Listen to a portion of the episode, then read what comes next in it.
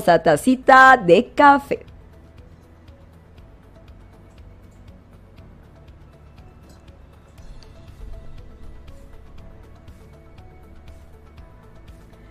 Muy buenos días, muy buenas tardes, muy buenas noches a todos, queridas familias TDH, comunidad TDH, papá, mamá, docentes que nos están acompañando el día de hoy. Pues bienvenidos a Yo Te Escucho, el podcast familiar de psicología, educación y coaching para empoderar a todos los padres y docentes que desean aprender más sobre la vida de sus hijos y sobre el TDH, escuchando las experiencias vividas que van más allá de la teoría. Cada semana salimos en vivo con un episodio todos los sábados a las 5 de la tarde por Facebook Live y también por YouTube Live. Y contaremos con invitados consagrados como el día de hoy, que desde su experiencia compartirán secretos y consejos para todos ustedes. Todo esto más y mucho más en Yo Te Escucho, tu neuropodcast hecho con cerebro. Y si estás aquí por primera vez, te saluda Carla Bocanegra, neuroeducadora, tu coach TDH con superpoderes, agradeciendo tu total fidelidad y sintonía cada sábado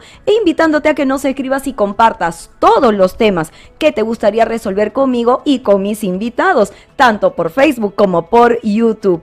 Y agradezco como siempre de corazón el estar acompañada por maravillosos países como México, mi querido Perú, Bolivia, Uruguay, Ecuador, Venezuela, Chile, Estados Unidos, Argentina, España, Colombia, Nueva Zelanda, Noruega, Canadá. Realmente gracias y muchísimas gracias a todos por sintonizarnos, porque cuando estás tú, todo conecta bien. Y mientras le pido a mi productor que me vaya pasando el iPad para poder estar en contacto con todos ustedes y ver tus comentarios. Déjanos por favor en cada uno de estos maravillosos ítems de dónde nos estás escribiendo, de dónde nos estás haciendo todas estas consultas, de dónde estás generando estos comentarios que queremos para ayudarte el día de hoy a manejar un tema puntual, un tema de gran preocupación para nosotros los docentes, para ti papá, para ti mamá, para los psicólogos, para los terapeutas, porque estamos en un momento crucial. Ya estamos finalizando la etapa escolar y no todos nuestros hijos, no todos nuestros alumnos están llegando de la mejor manera posible. ¿Cómo abordar una posible repitencia? Cómo abordar hasta el solo hecho que tu hijo puede llevar carpeta de recuperación. Tal vez haya salvado el año, pero tiene todavía algunas competencias, algunas habilidades que desarrollar y eso para ti puede estar generando un conflicto familiar. Pero vamos a ver con nuestro invitado especial, pues cómo vamos a abordar el día de hoy esta mirada tanto desde el punto de vista de papá y de mamá, como desde el punto de vista de la escuela, como desde el punto de vista de nuestro propio adolescente, para que el suicidio no sea un tema que toque la puerta de tu hogar. Así es que contamos el día de hoy con nuestro maravilloso invitado, gran amigo de la casa, familia de Yo Te Escucho. Estamos con nuestro psicólogo Werner Giskra. Werner, muchísimas gracias por estar el día de hoy con nosotros y sobre todo también vamos a eh, darnos la oportunidad de poder jalar un poquito de información con Werner porque él desde ya está justamente dándonos más eh, información desde nuestro, o mejor dicho, desde su centro que es In mm. situ psicoterapia. Werner, muy buenas tardes y muchísimas gracias por estar aquí con nosotros. ¿Qué tal, Carlita? ¿Cómo estás? Feliz de estar acá y de poder tener el espacio como para tocar un tema así, que no es muy usual, no se aborda en muchos espacios y creo que está bueno estar al tanto. Werner, y sobre todo con, con, la maestría, perdón, más bien dicho, con el título que tienes en suicidiología, ¿no? Creo que desde In situ también nos están brindando este apoyo fundamental en caso tengamos familias que pues están pasando por esta situación o creen, ¿no? Perciben que hay un, un, punto de quiebre que puede estar alineado con, con este tema del suicidio. Sí, definitivamente. Yo eh, lo que tengo con respecto a fisiología es una formación, es una formación que realicé en un centro de fisiología acá en Perú, que se llama Sentido.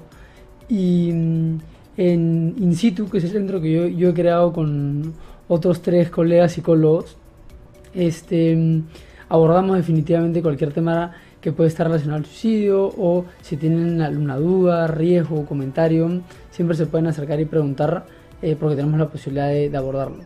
Sobre todo porque em, algo que me conversan muchísimo cada vez que nos hacen las consultas aquí en Time for Learning es cuando papá o mamá tienen alguna dificultad y la primera pregunta es qué tipo de terapia, ¿no? Es la que se necesita abordar. Y creo que el espectro es bastante amplio porque depende mucho de las necesidades del chico, de las características del adolescente, que podemos ir desde el coaching, terapia, psicoterapia para poder trabajarlo. Sí, yo creería, eh, por el mismo motivo que, decía abrir un centro, que la mejor manera de abordar la psicología siempre a ser eh, con un enfoque institucional y eso es, particularmente cierto para niños y adolescentes. En adultos yo creo que no, no, no, no es particularmente algo, algo necesario, pero niños y adolescentes sí, porque en un centro, como, bueno, como yo tengo, pero en una institución, lo primero que se debería llegar es una evaluación. Y este, más allá del tipo de la corriente de terapia que podemos entrar un ratito, creería que una de las cosas que tal vez se debería eh, mejorar o que, o que debería ser más frecuente también relación a la psicología es cuando se trata de niños y adolescentes, empezar por una evaluación va a permitir eh, ver cómo está el área emocional, cómo está el área intelectual, cómo está el área social. Em, y si es que la situación, las dificultades que se presentan van más por un lado o por el otro. Y de ahí ya podemos entrar en eh, recomendaciones específicas, sugerencias. Muchos tienen puntos de vista con esta terapia funcionan más o menos. En general, la idea de terapia funciona, pero eso se va construyendo a partir de una evaluación, yo creo que completa es, es la mejor manera de tener esa, esa visión. Y justo cuando nosotros hablamos del tema del suicidio, creo que también cuando los padres tienen estas sospechas, una de las primeras decisiones, como ya trasladándonos papá, mamá hacia la parte final de consejos y sugerencias, justamente el primer punto para un caso tan delicado como es el suicidio es una evaluación, es ir al centro y es acompañarse, tener la apertura para poder escuchar, ¿no? En este caso al psicólogo, al psicoterapeuta o al psiquiatra para poder generar este primer abordaje. Sí, en caso de que haya digamos, cualquier noción o duda con respecto al riesgo, creo que una de las primeras cosas que, me gustaría abordar que es importante para entender el, contexto del suicidio y cómo trabajar y prevenirlo es la idea es hablarlo. La idea es que se pueda decir, se puede decir suicidio, puede decirse riesgo suicida, pueda hablarse en que se ha pensado, que es una idea que ha transcurrido y eh, reducir el estigma de tratar de no escucharlo, de minimizarlo, de esconderlo. A nadie le gusta escucharlo definitivamente, pero yo creo que es preferible escucharlo cuando está ahí de todas maneras a que hacerlo como si no está. Entonces, en el momento en el que puede ser visibilizado, eso va para papás, para hijos, para personas que puedan escuchar, si es que no solamente si ustedes lo tienen, sino si es que consideran que hay alguien que puede estar teniendo un riesgo que lo puede pensar o simplemente lo ven en una situación bastante complicada y dura, preguntar e incluso preguntar si es que alguna vez has pensado en atentar contra tu vida, es una pregunta que se puede hacer y que a veces, o sea, yo diría que en la mayoría de situaciones no se hace, pero realmente te puede, puede ser el primer abordaje para que alguien te diga, sí, sabes que sí, sí lo he pensado. Puede ser una vez, puede ser que el riesgo sea mayor o menor siempre, pero creo que ir con esa actitud va a ser lo primero y de ahí, cuando te acerques a la evaluación, lo ideal sería una evaluación pero definitivamente, en cuanto a criterio real, lo ideal sería primero que te acerques con un especialista. Y si el especialista es un médico general, con el médico general perfecto. Y que de ahí se las derivaciones necesarias para llegar a donde tienes que llegar.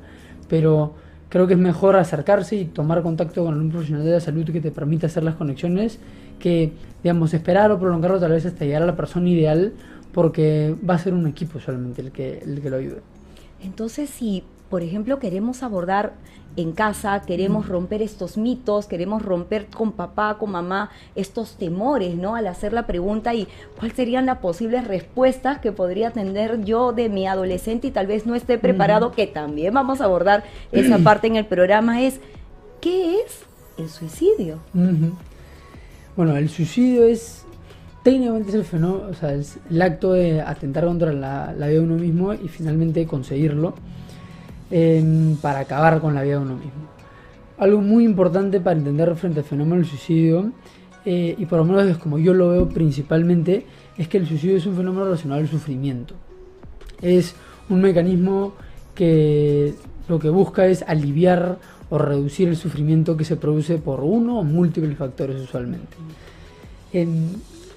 creería que partiendo de eso, podríamos decir que el suicidio es, es ese fenómeno, esa realidad a la que se puede llegar, un, mecanismo incluso que se presenta cuando no hay la posibilidad de gestionar o tolerar el sufrimiento. Por lo primero, por, por ello lo primero que creo que los papás y las personas que escuchan podrían pensar en hacer es estar atento al sufrimiento de las personas alrededor de uno.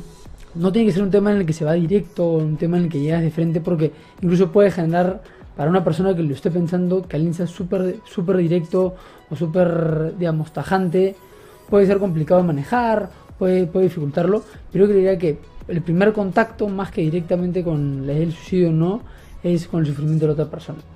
Para escucharlo, para darle un espacio y para permitir a otra persona contarlo. En ese compartir es donde se genera el vínculo que va a permitir después comentar o, o conectar y llegar a esas cosas de todas maneras. Y, esta información que nos comentas, Werner, es sumamente importante porque le comentaba antes, papá, mamá, de, generar el podcast, es que me estaba preparando muchísimo, leyendo muchas tesis, leyendo muchos artículos y daban, orientaban la definición del suicidio hacia, hacia el pensamiento, ¿no? Hacia las ideas suicidas. Y, y el tema línea de pensamiento y yo me preguntaba, y entonces, ¿dónde cabe la emoción en la idea suicida? ¿No? ¿Dónde cabe la emoción en este acto, ¿no? De atentar contra nuestra propia vida. Y ya tú comentas que sí, la emoción es una base y es un pilar fundamental para este proceso. Sí, definitivamente.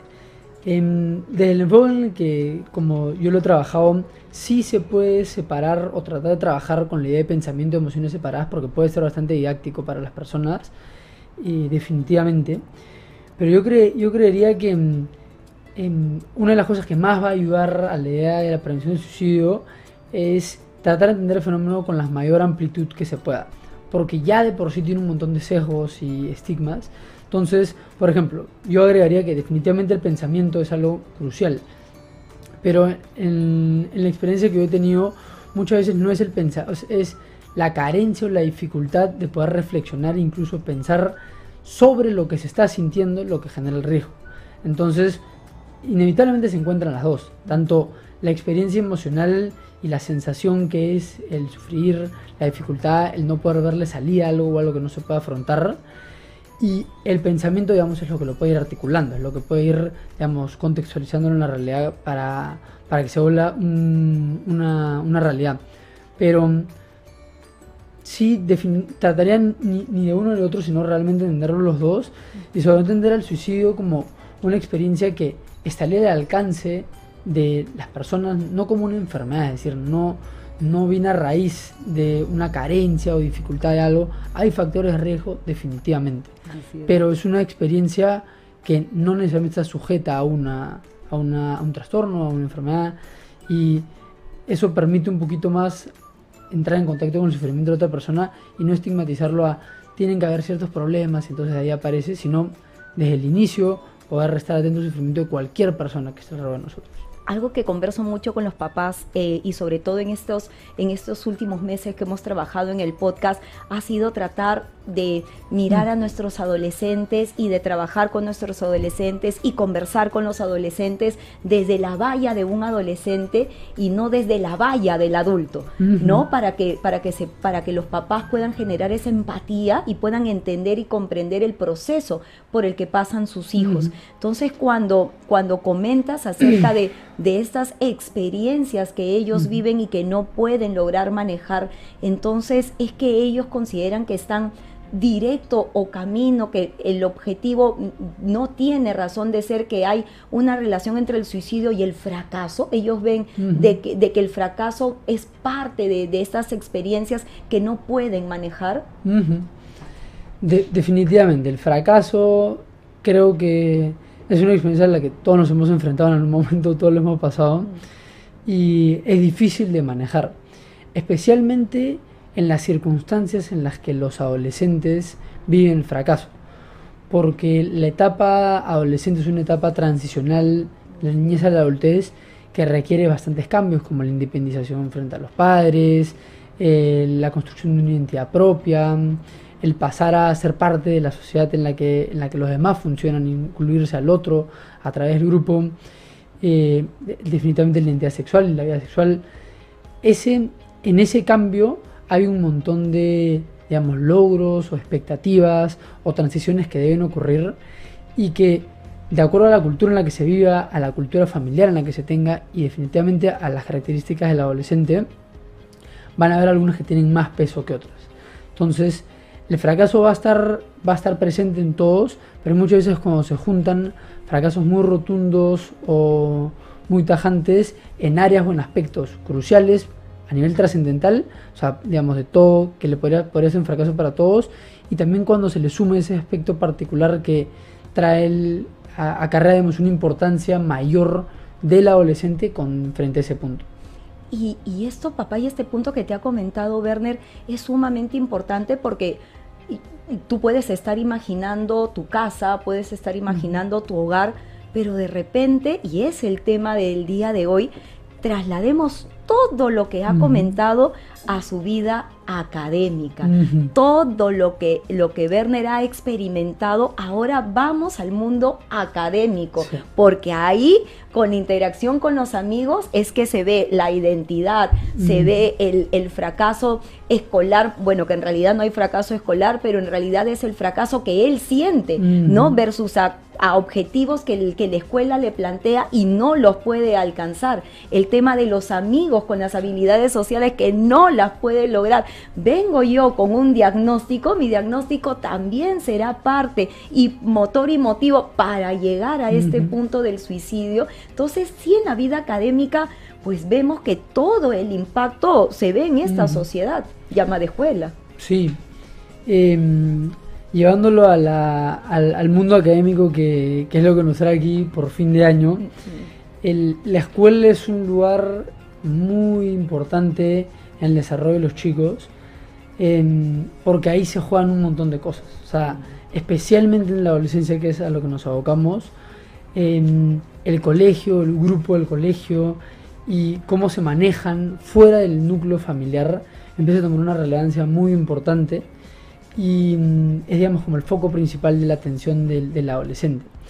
Por lo que lo que ocurra dentro del colegio, tanto por el ámbito social, personal, académico, va a tener un impacto eh, bastante significativo que va a requerir de un manejo y de una contención por parte del chico y ahí es donde se pueden ir sumando los factores de riesgo, las situaciones complicadas. ¿no? Así es. Y antes de pasar a los factores de riesgo que ya Werner ya está hilando fino con estos puntos, Werner te cuento y saludando siempre a todos nuestros oyentes maravillosos que se van conectando por aquí. Vamos saludando a Rafaela Chirinos y nos dice, ¿cómo podríamos saber si es que la persona tiene ideación suicida real? sabiendo que los adolescentes tienen sentimientos muy intensos. Pero me gustó mucho esta parte de la ideación suicida real. Sí, em, creo que es una pregunta muy buena porque es parte del mito relacionado al, suicidio cuando es real y cuando puede ser utilizado como una técnica de manipulación, por ejemplo. Em, partiendo de la base que sí se usa como técnica de manipulación y eso puede pasar, una de las cosas que yo he preferido hacer, por lo menos desde mi praxis, y que recomiendo es eh, partir de la base que cualquier comentario o, digamos, información que se tenga sobre la suicida de alguien se tome de primera mano como real.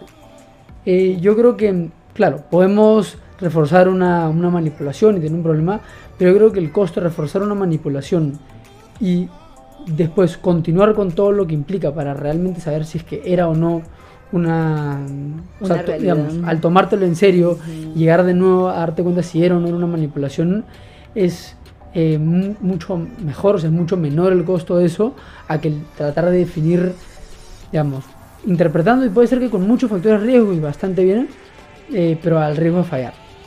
Entonces es una aproximación conservadora es lo que yo he preferido hacer y es lo que he preferido recomendar porque creo que se presta mucho más a esta necesidad de también desestigmatizarlo. A no, no hablar de suicidio y que el suicidio sea algo en lo que todo el mundo se aleja o se asusta, sino de que, bueno, si se está hablando de eso, tomémoslo en serio, hablemoslo en serio, para que cuando se hable de suicidio, se realmente se tome en serio. Y eso no va a disminuir el hecho de que se use como manipulación, pero yo creo que va, va a poder permitir responder a la pregunta que nos hacía Rafaela sobre cómo saber si es real o no. Primero, tómatelo como si es que fuese real, involúcrate dale la importancia necesaria, acércate a ver a la persona y busca entender por qué es que puede haber llegado la persona a pensar en acabar con su vida, qué, puede, qué es lo que lo está llevando. Probablemente van a ser muchas cosas, va a ser bastante desorganizado, pero si es que esa intención está ahí y esa es una intención que se puede hacer, yo creo que eh, primero vas a ayudar a prevenirlo, vas a poder acercarte y finalmente te vas a dar cuenta si es que es real o no. Y en el caso sea una manipulación incluso, tal vez el riesgo de la suicidio no era real, pero lo que sí, lo que sí es real es el motivo por lo, que, el cual se está utilizando esa manipulación. De igual manera, el involucrarte con eso seriamente te va a permitir eh, conocer un poquito más al respecto y realmente ayudar o entrar en contacto con lo que se necesita. Y lo mismo también para los docentes porque creo que esta parte de la escuela también a veces solemos tomar como broma cuando nuestros chicos vienen, ¿no? Con una sonrisa y tratan de esbozar, ¿no? Ciertos, este, ciertos comentarios, ciertos chistes que van hacia ese punto y en realidad nuestros chicos lo que están haciendo es llamar nuestra atención de alguna manera. Por eso nosotros también compartimos la misma idea, Werner, de que tómatelo como real, porque algo de real puede tener, o sea, hay una alerta, hay una llamada. Entonces, porque no sabemos en realidad hasta dónde puede llegar la situación, hasta dónde se puede, hasta dónde puede llegar ese momento en donde ya nuestro alumno, nuestro hijo tome una decisión equivocada y no hayamos estado ahí en el momento que debimos estar. Entonces nosotros también compartimos muchísimo la idea de tomarlo más como real que como un, supuesto porque realmente el costo es alto. Sí. y como para dar chiquito, eh, ahorita me acuerdo, una de las últimas estadísticas que habían presentado en Perú era que por cada, digamos, suicidio que se llega a dar, hay 20 intentos suicidas. Entonces, muchas veces, incluso el estigma no solamente de que si, es que la persona dice o habla de me quiero suicidar o quiero acabar con mi vida, y pensar, pues podría ser que no, no, no sea en serio, podría ser que simplemente sea una medida reactiva porque la situación lo está sobrepasando, que también puede ser, pero si es que, si es que logras, logras explorar, em, puede ser que realmente hay una pequeña semilla, una, una pequeña pensamiento con respecto a eso, que yo creo que muchas veces está en esa situación o que la persona puede llegar a conectar con eso y abordarlo va a permitir que en caso eso surja o se siga explorando, pueda haber la comunicación. Entonces, miren, yo creo que también es muy importante que la persona que lo pregunte sea una persona cercana. Cualquier persona lo puede hacer, pero yo creo que siempre sería bueno acercar o poner al tanto a las personas más cercanas a esa persona sobre el tema y que ellos también sean los que pregunten para que puedan llegar realmente a conversar del tema y filtrar lo de la... En, el caso es una manipulación, pero yo creo que básicamente llegar a entender un poquito más de dónde viene eso. Así es. Y ah, nos acompaña justamente con el comentario de Rafaela, con Alessandra Magui eh, Pañate, que nos dice, ¿cómo reconocer cuando un adolescente nos manda señales de una posible ideación suicida? Ya creo que nos estamos adelantando, pero me encanta porque vamos contestando cada una de tus dudas y tus preguntas porque realmente es un punto importante. Sí, yo creería que mm, hay dos eh, ramas principales. La primera son los signos depresivos, el aislamiento social, el ánimo decaído, eh, reducción en los intereses de compartir con otras personas, en compartir de ellos mismos, que lo vean menos tiempo feliz. Em, y por el otro lado están la reactividad, que tenga reacciones intensas, atípicas a, a como ha sido él. Y cuando me refiero a atípicas, todo mundo puede tener una reacción, una reacción atípica, pero es atípico más en, un tiempo prolongado de, tiempo, o sea, en, una etapa de algunos años, en donde reaccionan con mucha violencia, con mucha ira, en donde se excluyen un montón, ellos reaccionan muy fuerte hacia, hacia ellos mismos, eh, definitivamente. Pero eh, yo creo que en verdad la única manera de acercarte es tratar de estar al tanto de las personas que están alrededor tuyo, porque la, la depresión o este tipo de situaciones no siempre se ve como idealmente pensaríamos que se vería. O sea, una persona decaída, con ánimo bajo. Las personas pueden llegar a funcionar en ámbitos sociales muy bien. Y no realmente, no te podrías pensar realmente, uy, estaría deprimido, está bajoneado, funcionas con una persona sin ningún problema. Así que la mejor forma de saber, por ejemplo, con los adolescentes es que con las personas que tengan un vínculo realmente preguntarles cómo están.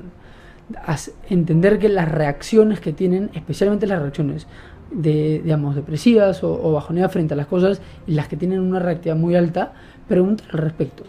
Con la idea también de ayudarlos a roblarles, de ayudarlos estar al tanto, pero yo creo que una vez que les preguntes y le das pie a hablarlos, es donde puedes ir entendiendo qué se da ahí. Y esa parte que has comentado, Werner, es muy interesante. Recuerdo muchísimo que en el diplomado nos hacían hincapié de este punto el hecho que tú no lo veas, que tú no veas a tu hijo encerrado en el baño, llorando, sufriendo, este, teniendo este tipo de conductas que, claro, están alineadas porque así lo vemos en las películas, ¿no? Porque así nos lo cuentan en casa, porque la abuelita nos cuenta.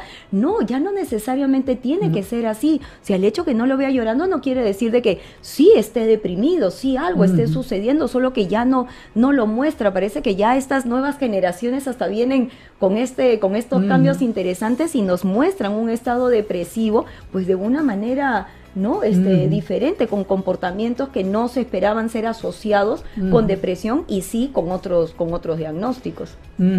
Sí, esto o sea, es una realidad que no...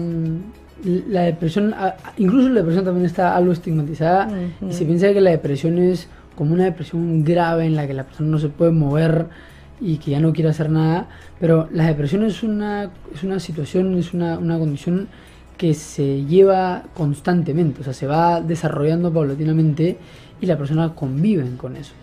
Y al convivir con eso, no siempre está presente. Tú puedes eh, tener una, digamos, esos, los ánimos depresivos o la depresión puede aparecer o, o, disminuir de acuerdo a circunstancias, los momentos en los que estés.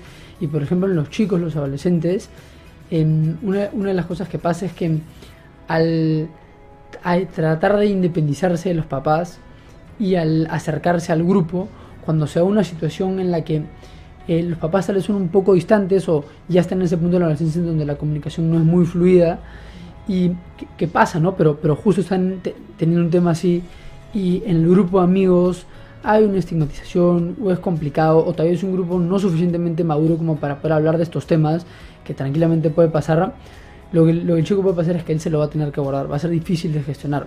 Y pueden muchos utilizar amigos, amigos cercanos, confidentes para decirlo, pero incluso esas personas tratando de velar por la seguridad de su, amigo, se lo guardan o tratan de manejarlo. Y sin querer querer incluso el, adolescente puede estar tratando de salir adelante, pero está en una circunstancia en la que es difícil para ellos comunicarlo.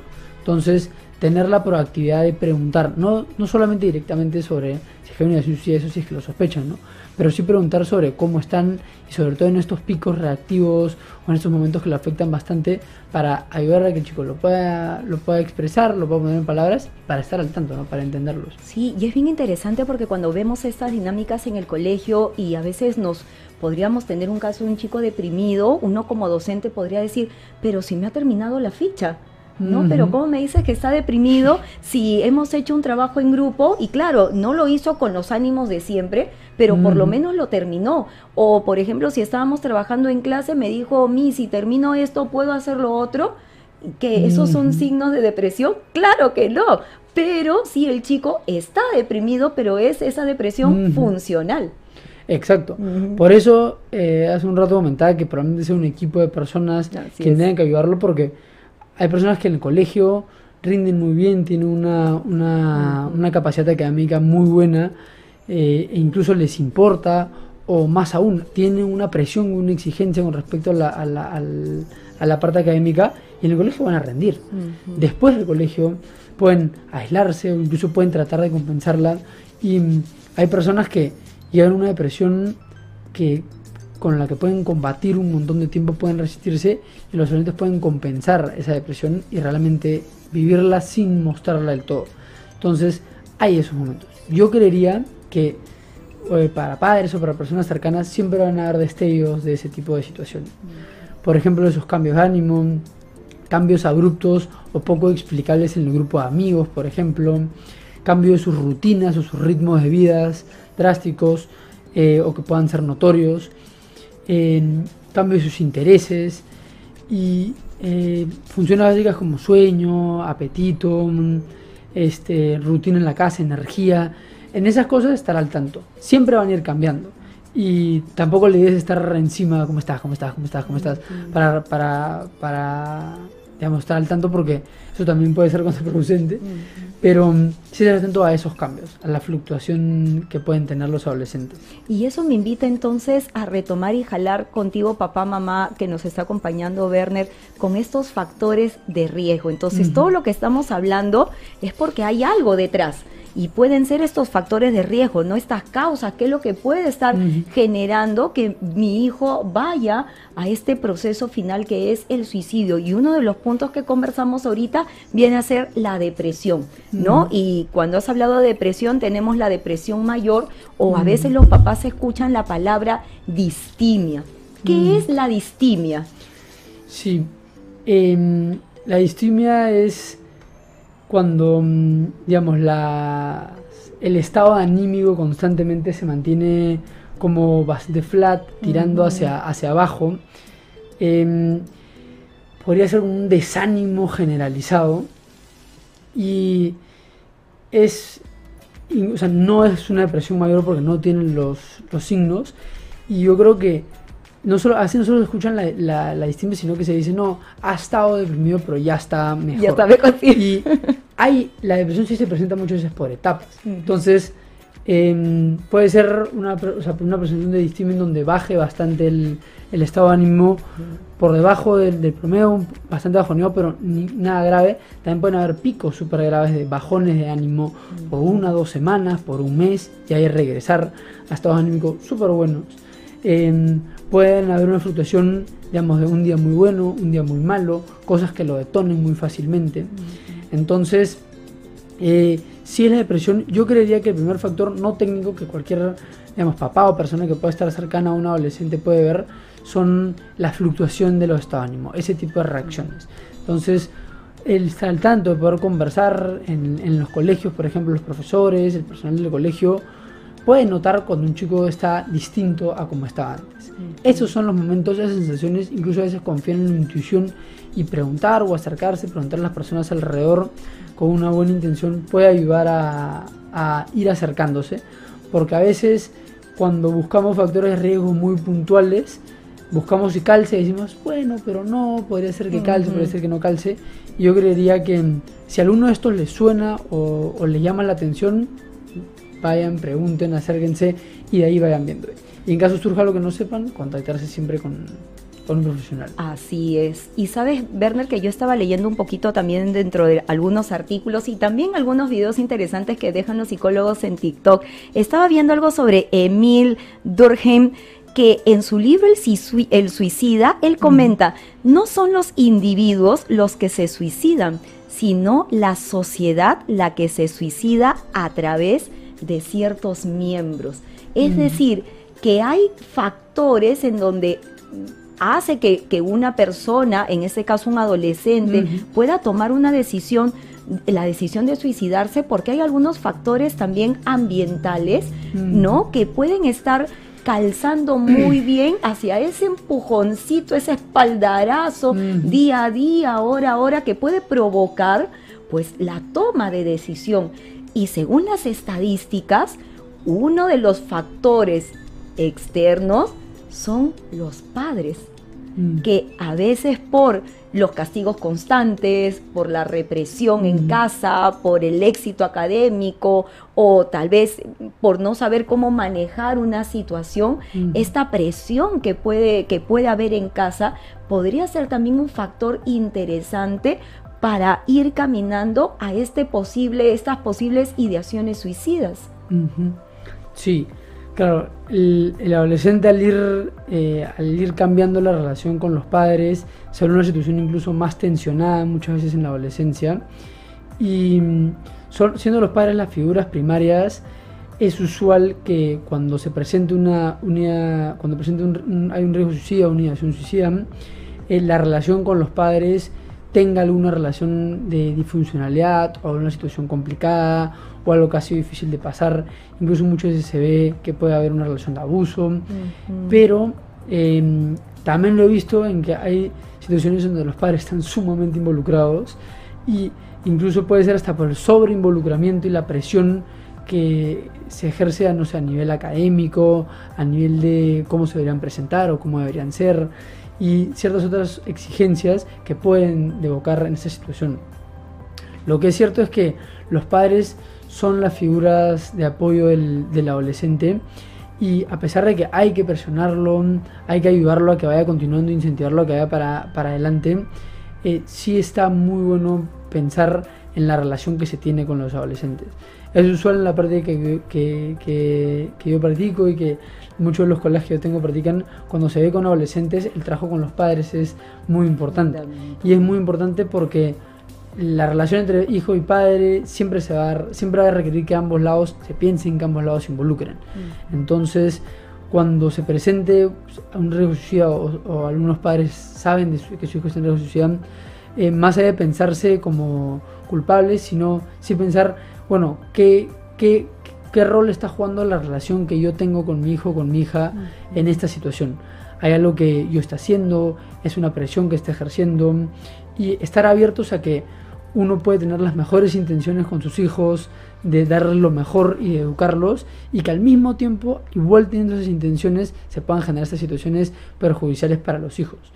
Eso pasa y por eso es tan complejo y por eso la idea es poder tener una, una comunicación abierta para que pueda haber una retroalimentación entre padres e hijos sobre eso y en caso esté teniendo una complicación que un profesional eh, como un psicólogo, un psicoterapeuta puede intervenir y ayudarlos a, a ver y a echar luz a esa relación. Pues sí, porque papá, mamá, eh, empezar a trabajar con un adolescente en esta etapa, empezar a ayudarlo a reflexionar, a comprender, a establecer, es bien difícil, es complicado. Yo, yo eh, a cuando, cuando oriento mucho a los papás en la adolescencia con expectativas, yo soy de la opinión que realmente la adolescencia es la segunda infancia, es la segunda etapa de tu pequeñito, porque con el tema de la corteza prefrontal que todavía está en proceso de desarrollo, que no mira el mundo con un principio de realidad como tal, porque todavía hay pues una evolución que, que está faltando en esta etapa, entonces claro, la comunicación es bien compleja.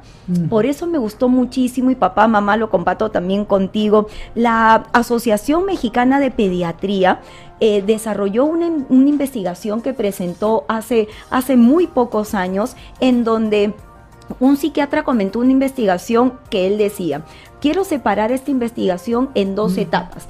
Eh, la adolescencia o la etapa del niño hasta los 12 años y mis resultados de los 12 años hacia adelante. ¿No? Dentro de la etapa adolescente. Y él quería ver qué variables o qué factores estaban influyendo en este grupo de adolescentes y de niños que se presentaban con ideaciones suicidas. Mm. Entonces, este, este psiquiatra encontró unas características y unas variables muy interesantes que quería compartir porque como justamente Bernie y yo estábamos planteándote esta posibilidad que realmente el ambiente ejerce pues un factor importante en este proceso de ideación. Entonces, este resultado comentaba que de menos de 12 años que las variables más importantes para la ideación suicida fueron padres conflictivos que decidieron separarse, pero que luego dijeron, por mis hijos voy a regresar. Y mm. nuevamente trataron de establecer una dinámica familiar, pero que no fue la más favorable. Y ahí el pequeño empieza a trabajar en su mente, en esas emociones que otra vez voy a sufrir lo mismo, otra vez voy a pasar por lo mismo, otra vez vamos a tener la misma dinámica y empezaron las ideaciones suicidas. Otro punto interesante, otra variable que nos dio fue la tensión familiar por factores económicos.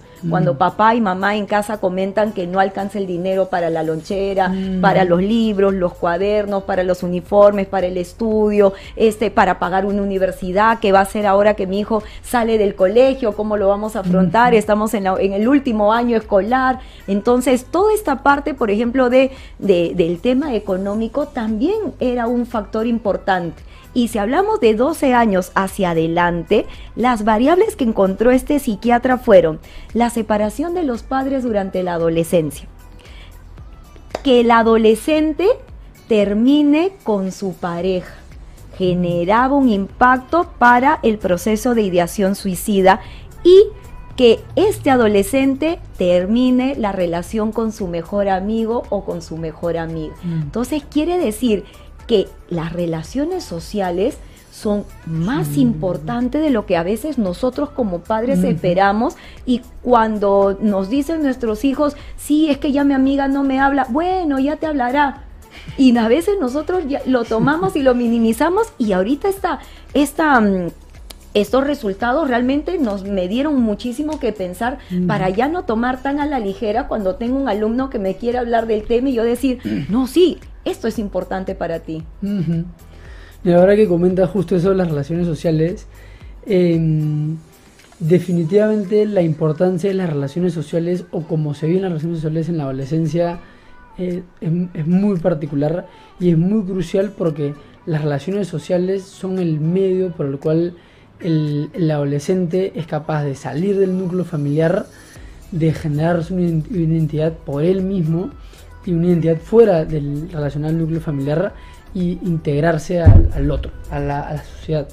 Y también porque van a ser un medio de apoyo sumamente importante porque los chicos al estar tratando de ya no estar en una posición tan dependiente de los padres, van a requerir quitarle ese peso que, o esa carga que llevan los padres y la van a requerir poner en otro lado. Muchos la van a empezar a asumir ellos, pero en gran medida va a ser principalmente sostenida por el grupo y de ahí de a pocos va a ir siendo, eh, digamos, eh, regresar a la persona, pero las relaciones sociales son cruciales y mm, comentaste con los padres, con las parejas y con los mejores amigos y también denotan que son relaciones sociales muy trascendentales, son ejes puntuales. Entonces, cuando yo me quedaba pensando cuando se, se dice, pucha, los adolescentes hacen problemas por todo, que, que intensos que son, Que cómo un viven. drama, Ajá. todo lo Sí, agrandan. ti- tienen que aprender a tomárselo un poquito más, con más calma y todo. En efecto, tienen que aprender a tomárselo con un poquito más de calma, pero esperar o pedirles que se lo tomen con un poquito más de calma no necesariamente los va a ayudar en ese momento, sino que lo primero que va a ayudar es decirles, ayudar a entender que en efecto lo están viviendo así, cómo podemos ayudar primero para que lo puedan sostener y en la medida en que ellos encuentren maneras de sostenerlo, van a ir generando una mayor experiencia para en el futuro ellos poder sostenerlas mejor.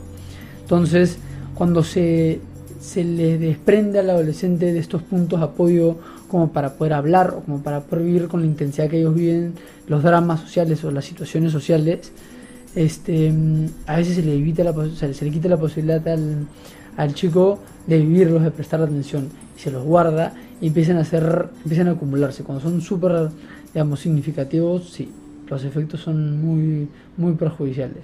Entonces, si, a si esta situación nosotros la alineamos papá, mamá a la parte escolar, que coincida que la, el la última parte del año, que tiene que poner todo su esfuerzo, tiene que poner todo de su parte y justo termina con la enamorada. Y justo se pelea con la mejor amiga con la que iba a estudiar. Y justo viene la presión de los padres porque ya no saben qué hacer y hay que pedir este, que te den un examen adicional y por qué no hablas con el profesor para que te deje más trabajo y entonces siente más estrés, más presión, ¿no? Más factores externos que ya no puede manejar como tal y no tiene tampoco con quién hablar. Exacto. Eh, los adolescentes usualmente, la situación ideal entre el adolescente y los padres, desde la visión del adolescente muchas veces es, ellos les gustaría tener a un papá satélite, se conoce, que es la posibilidad de ellos funcionar autónomamente, pero tener a sus padres suficientemente cerca como para poder auxiliarse cuando ya no den. Entonces, tener la libertad de probar y de ir un, un- paso más allá, que justo como comentabas la corteza prefrontal, sí, los adolescentes, por eso es que muchos ellos toman más riesgos o no miden los riesgos. Pero que está bien, porque tienen que tener esa etapa en donde se tengan un poquito más de libertad o que estén un poquito más inhibidos para continuar y probar los riesgos, porque la idea es que ellos busquen encontrar sus límites, ampliar sus límites, y la idea es que el padre esté ahí como para poder ponerle un, un check o más o menos ayudarlo a gestionarlo cuando llegue a esas situaciones. Pero cuando el chico no solamente se le exige que rinda y que funcione de manera autónoma, sino que al mismo tiempo se le exige que rinda de manera autónoma bajo las eh, visiones de los padres, que son visiones muy rígidas, muy duras, con consecuencias muy tajantes, eh, se puede pensar que se está presionando el hijo y con la presión lo, lo que se quiere es que rinda, pero claro que se le está poniendo la presión y que el, adolescente va a tratar de rendir ante ello muchas veces. También podría resistirse, que eso es otra cosa. Pero pongámonos en el caso de que trate de, acoplarse a ellos, lo que paga el costo es el, el, mismo chico, el mismo adolescente. Su espíritu, su salud mental, la manera en que lo vive, cómo se percibe el mismo. Y en tratar de conseguirlo puede llegar a sentir que no va a lograrlo, que son estas presiones muy difíciles y que lo agobian. Y que cuando no tiene a quién recurrir, sí, en esos casos se puede, se puede escuchar un, ¿sabes qué? Me quiero matar, quiero acabar con mi vida. Y puede ser un grito de, ayuda o auxilio porque no lo pueden regular.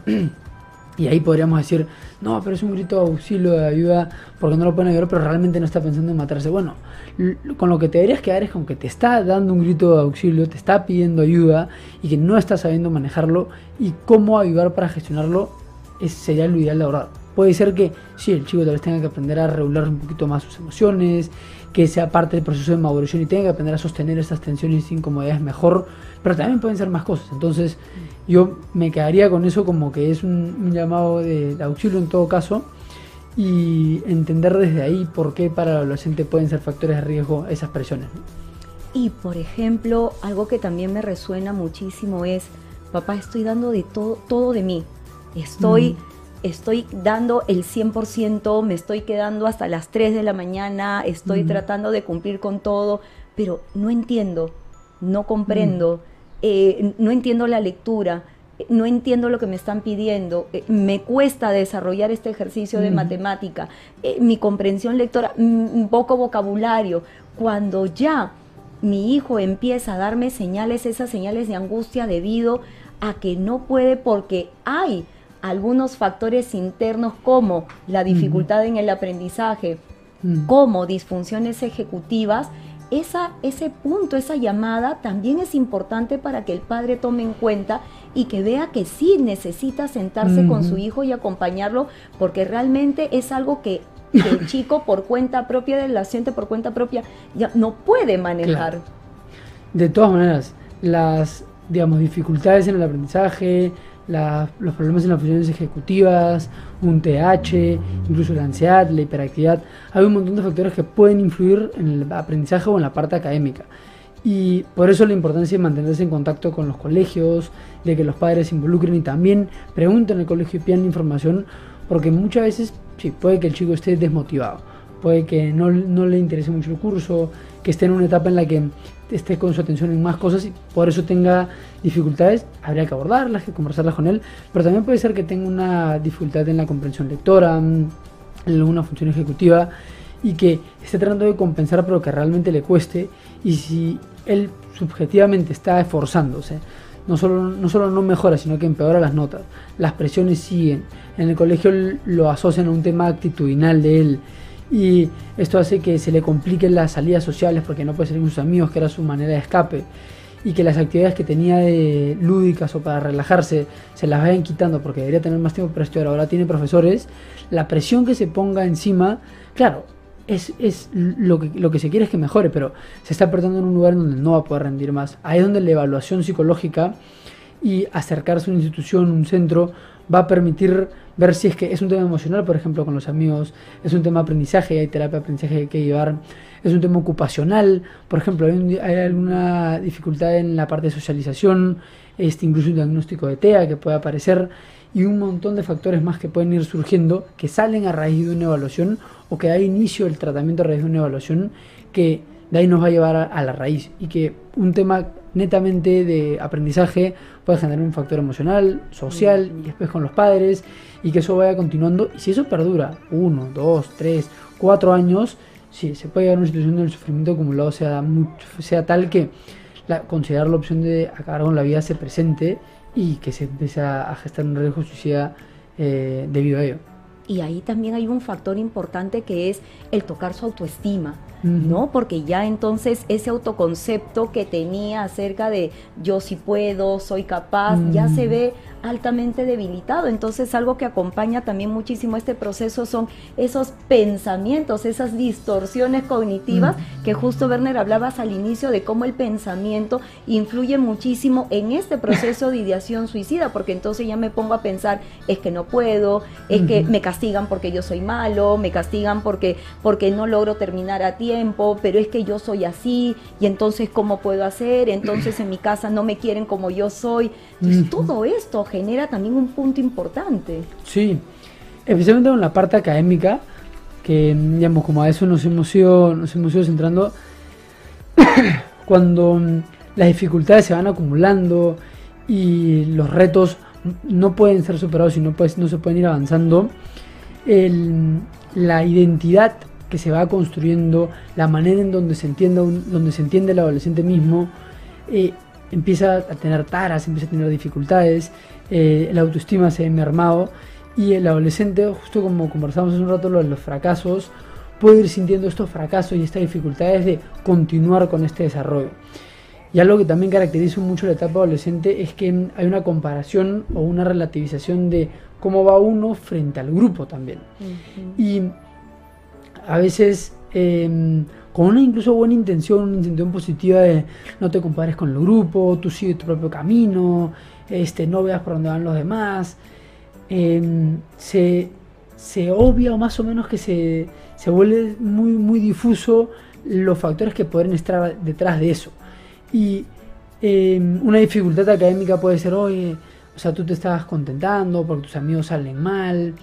Y a veces se le, se le atribuye fácilmente a un tema actitudinal del adolescente, porque es que puede estar teniendo estas complicaciones y no siempre es así. Yo mm, eh, realmente creo que para algo que, que ayude un montón al adolescente es que las dificultades que presente las quejas que presente sean, digamos, como recibidas para que puedan ser contextualizadas por él en la realidad. ¿Sabes que Tengo una queja frente a una relación, un profesor, al colegio, a la cara académica. Tienes, una, tienes un problema con la cara académica. Cuéntame, ¿cómo es tu cara académica? ¿Cómo lo estás viendo? Y te puedes enterar de que no hay realmente una cara académica tan grande, que, los demás chicos van bien y que tú dirías, pucha, entonces ¿cuál es el problema? Y hay un TH, este, está pasando por un problema emocional en donde no se ha separado de amigos, ha tenido un problema con una pareja, este, en cuanto a su identidad o en cómo él se va encontrando, no se siente bien, la imagen corporal.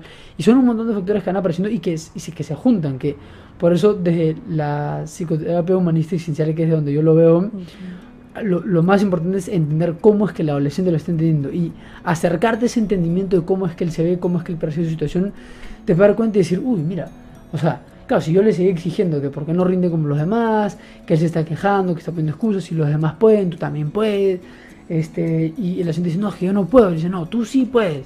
Y él, se va retraumatizado a veces porque dice, pucha, o sea, yo debería poder y en verdad estoy tratando y no puedo. Y las razones que, a las que le debería poner empeño no son las razones por las que no puedo. Hay otros motivos. Y, y me castigan. Exacto. Y todavía me castigan. Y va una, y dos, y tres, y cuatro. Y el adolescente, en una de las principales decisiones que tiene es que no es comprendido. Exacto. Este, y a veces salen hasta memes, historias cotidianas de que el adolescente es un incomprendido. Y en efecto es un incomprendido. Es un incomprendido porque él tampoco se comprende muchas veces. Y pedirle que se entienda que funcione ya como un adulto y olvidarnos que no es que es adolescente porque comete sus errores y rápidamente tiene que pasar a la, etapa adulta, sino es está transicionando por esta etapa y encontrarse y acercarnos a esta visión de, a ver, cómo es que lo ve el adolescente, cómo es que él lo está viviendo sin eh, estigmatizarlo, sino comprendiéndolo llevándolo acercarlo un poquito más a la realidad de que lo pueda gestionar, es el camino correcto. Para eso, eso se va a ir haciendo desde casa, desde el colegio y todo. También se puede llevar siempre a la vida profesional y entender que es algo que va cambiando. La adolescencia, a veces los chicos presentan problemas a los 13 años y los papás lo llevan a terapia, este, le hacen la evaluación, se ponen a trabajar y para los 14, 15 no entienden por qué no ha mejorado.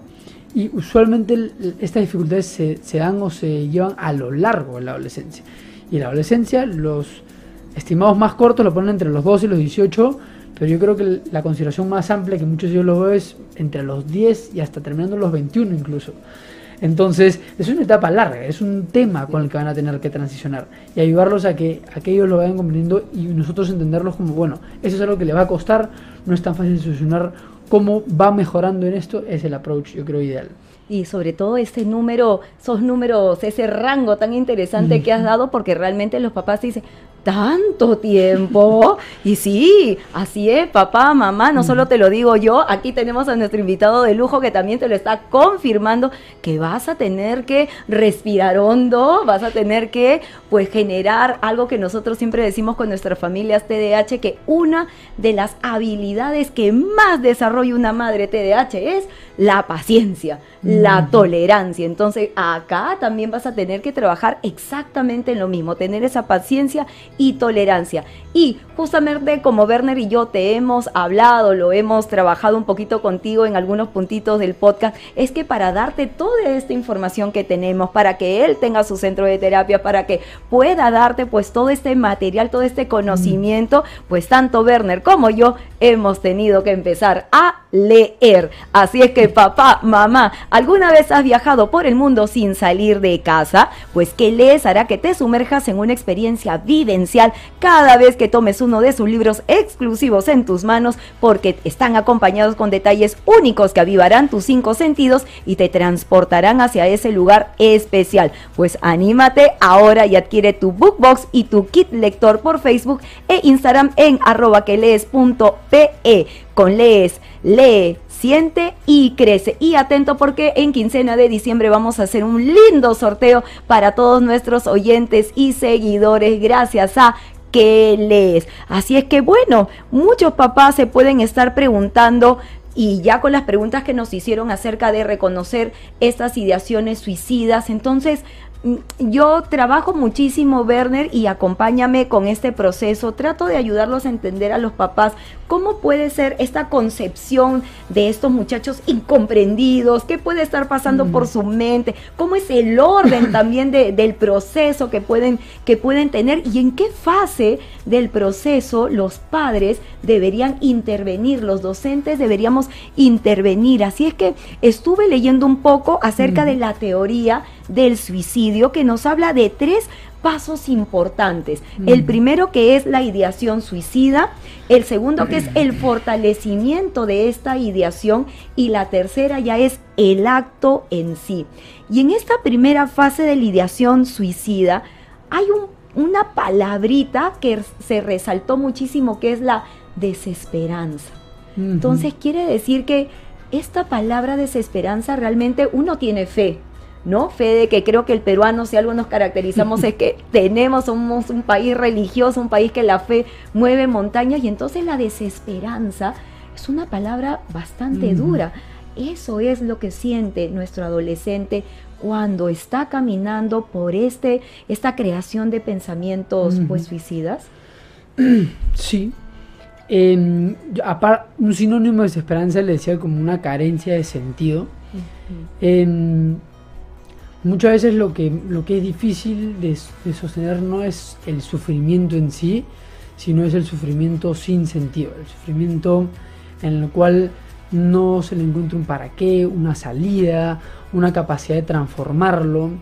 Y a veces los adolescentes em, se los ponen, o sea, las situaciones en el mundo adolescente pueden ponernos situaciones que son difíciles de manejar para ellos, como situaciones sociales o con relaciones amicales complicadas, difíciles, que para adultos puede ser muy complicado de manejar y que requiere bastante madurez y encontrarse con presiones que no van acorde a su edad, con expectativas que son difíciles de cumplir para ellos, con ambientes que no los comprenden y que, claro, porque los adolescentes tienen esta demanda muchas veces, van a generar un conflicto definitivamente con los adultos. O sea, es, es normal y razonable que los adolescentes tengan estos roces con los adultos o con la visión adulta, porque están tratando de encajar en ellos, están tratando de modificarla, tienen nuevas formas de verlo.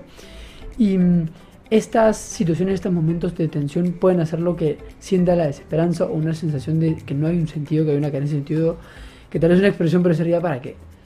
Y mm, esa mm, apatía ante todo, por ejemplo, es un factor de riesgo muy, muy, muy importante ver ya nada importa, ya todo lo mismo, ya no importa si la salida con los amigos, si los regalos, si comer en casa, si la parte académica. Y mm, es una situación a la que hay que estar muy atento. Por ejemplo, en la terapia emocional, a una de las cosas en las que yo me aboco mucho es a entrar a esta visión que tiene la persona de su propia subjetividad de cómo es que está viviendo este momento, cómo es que eh, y, hasta ahora donde lo he visto así se da, hay una sesión de, para qué, ¿no? De ya de rendirse y entrar en contacto de cómo se lleva eso, qué es lo que está viviendo, hay un montón. Entonces, yo estaría de acuerdo con, con, ello y esas serían unas maneras de poder verlo, por lo menos detectarlo. ¿no? Y justo Rafaela Chirinos cuando comentaba de cuáles son esas señales, justo Werner me alineo muchísimo a estos pensamientos que pueden tener los chicos. Otro que también leí muchísimo en los artículos es cuando te dice tu hijo, yo ya no quiero ser un problema para ustedes, ¿no? Entonces ya tu hijo te está como que avisando que hay algo que quiere hacer, una decisión que quiere tomar, ya quiere desaparecer, es una carga ¿no? Para la casa porque está viendo que todo lo que hace no funciona, ¿no? Todo lo que hace no tiene sentido, nada tiene solución, ¿no? Nada importa. Y claro, ¿dónde se ve esto? Desconcentración, ¿no? Bajas notas académicas, el aburrimiento, esa apatía que, que comentabas. Por ejemplo, tenemos a veces alumnos que constantemente nos piden permiso para ir al baño, mm. eh, dolores de cabeza constante que a mí ya también me llama bastante la atención. Mm. Entonces, estos, estos factores físicos, también estas señales, tenemos que tomarlas en cuenta también desde casa, cuando me dicen me duele el estómago, me duele la cabeza, me duele el cuerpo. No querer ir al colegio, por ejemplo, es un factor muy importante.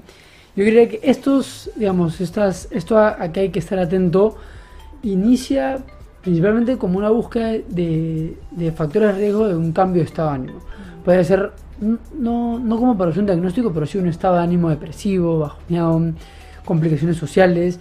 Y es difícil a veces ponerlos como factores de riesgo para una ideación suicida. Yo creo que los factores de riesgo puntuales para una ideación suicida serían eh, las sustancias o artefactos que puedan poner en riesgo la vida de las personas, que hable o que toque este tema constantemente, el abuso de sustancias y las reacciones muy impulsivas o los cambios de, ánimo muy bruscos, ya sea depresivos, reacciones violentas. Eso como para llamar la atención que eso está presente.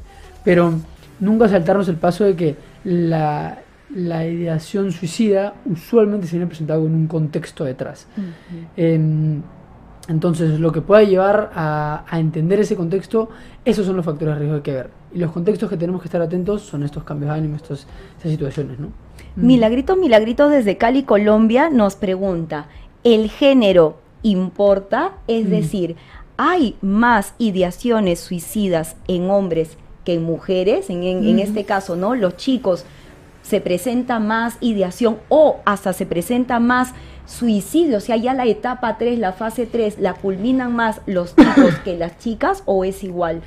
Em, eh, lo primero, sí, hay diferencias. Este, em, las diferencias, por lo menos en cómo se presentan, en las mujeres hay mayor ideación suicida que en los hombres.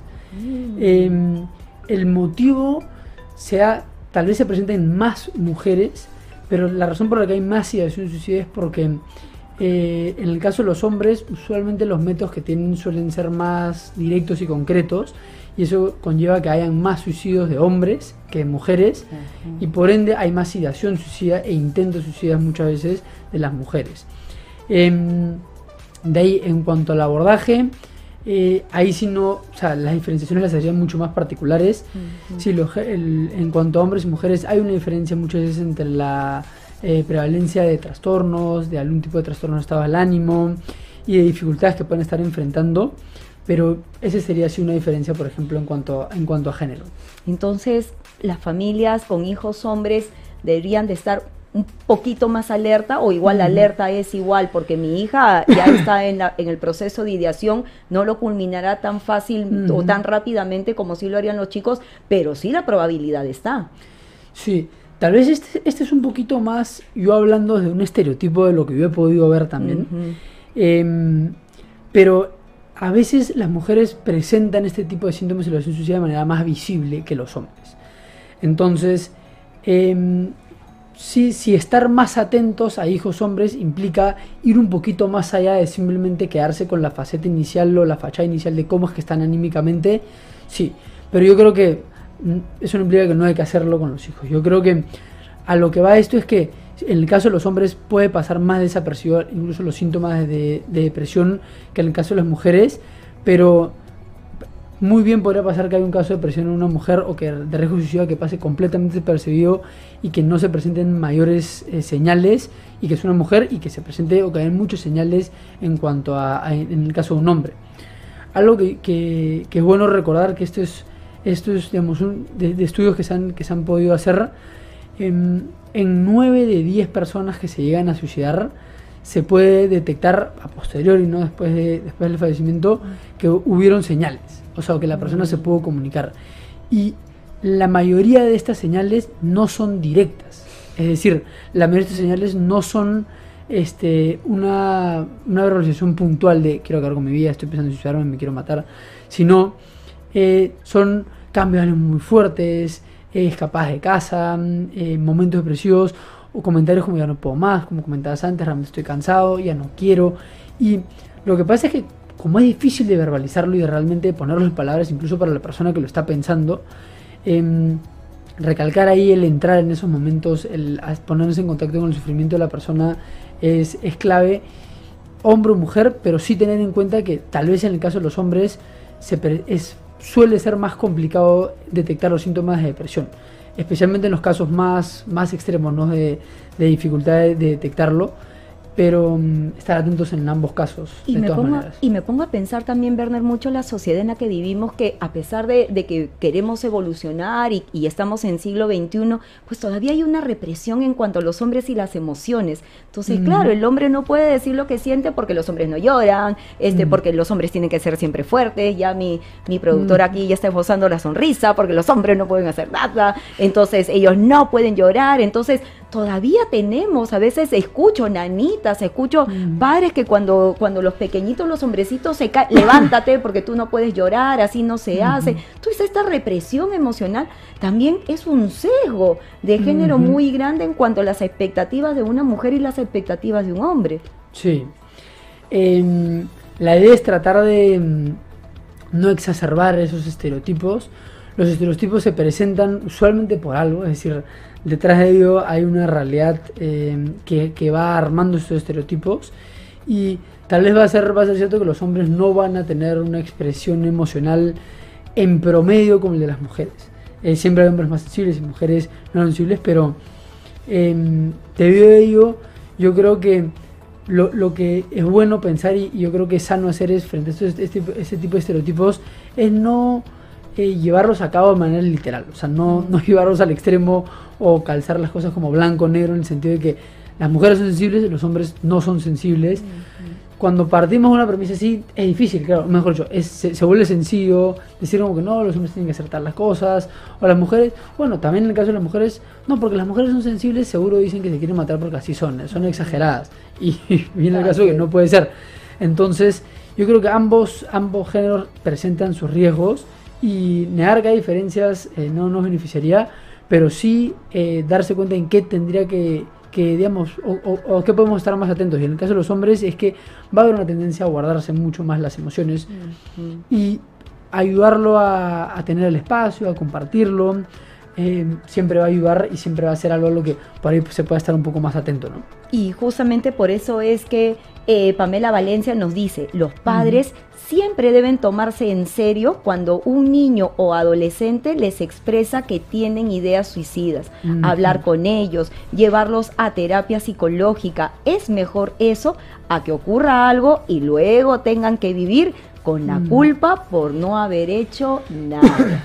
Sí, definitivamente. O sea, van a haber situaciones en las que se extienden todos los recursos como para, para abordarlo y no el caso, era distinto. Mira, es mejor encontrarse con eso a que no. Y yo creo que lo más importante es recordar que hay que tomarlo como un tema real. Eh, si alguna persona comunica eh, que tiene su suicida o, es un riesgo que aparece o alguien lo piensa, tómalo como en serio. Sí pasa. O sea, es un tema que sí pasa. Las estadísticas de los últimos años en Perú eh, muestran que el Perú, por suerte, las tasas de suicidio no son muy altas en comparación a las tasas de suicidio de los países más altas. Uf que, hay tasas muy altas, pero para que tengamos una idea, hay un poco más de mil adolescentes que se suicidan eh, al año en el Perú en los últimos años y son un montón. O sea, es, es un montón. Son, o sea, no, no, no para, no, no, hacer las cifras por día, pero en verdad es un montón. O sea, son dos o tres adolescentes que se suicidan al día y que mm, es un problema real. Entonces, eh, muchas veces o la mayoría de veces puede que no sea en serio, que no termine pasando, perfecto. Pero lo que queremos evitar es a veces que sí pasa. Y tomándolo en serio y hablándolo en serio, le vamos a parar el espacio y, y abordar el tema reducir un poquito el estigma, un poquito el tabú de conversarlo y realmente abocarnos a prevenirlo y ayudar a esas personas que lo necesitan. Werner habló, habló, papá, mamá, de algunas estrategias interesantes, un abordaje, ¿no? Puntitos que me gustaría ahora unir, porque tú te debes estar preguntando, ya, bacán, pero ¿cómo empiezo? ¿Cómo inicio la conversación con mi adolescente? ¿Cómo hago para yo conocer cómo se está sintiendo, qué está pasando, si tiene algún objetivo, por qué no lo está alcanzando porque mi adolescente me peleo, me frustro, este, no, la comunicación no es buena entre nosotros, necesitamos el intermediario y no lo tenemos. Entonces, ¿cómo puedo ayudar? ¿Qué puedo hacer? ¿Cómo puedo iniciar esa pequeña oración? Esas en el colegio les, les enseñamos, ¿no? La, el primer, la plantilla, el modelito para poder trabajarlo. Entonces, Werner y yo vamos a trabajar en este momento en una dinámica para ti. Entonces, Werner hoy día se va a sorprender con un pequeño trabajo que hacemos nosotros en el coaching para justamente poder ayudar a que tu papá, mamá, descubras de una manera dinámica con tu adolescente qué está pasando acerca de estas situaciones académicas que puede justamente tener. Mi productor le está alcanzando a ver unos materiales en este momento y vamos a hacer una pequeña dinámica tipo coaching que nos va a ayudar muchísimo a poder descubrir situaciones que tu hijo no te está contando, situaciones por las que él está pasando, porque aquí Werner lo que te ha puesto sobre la mesa es necesita la apertura.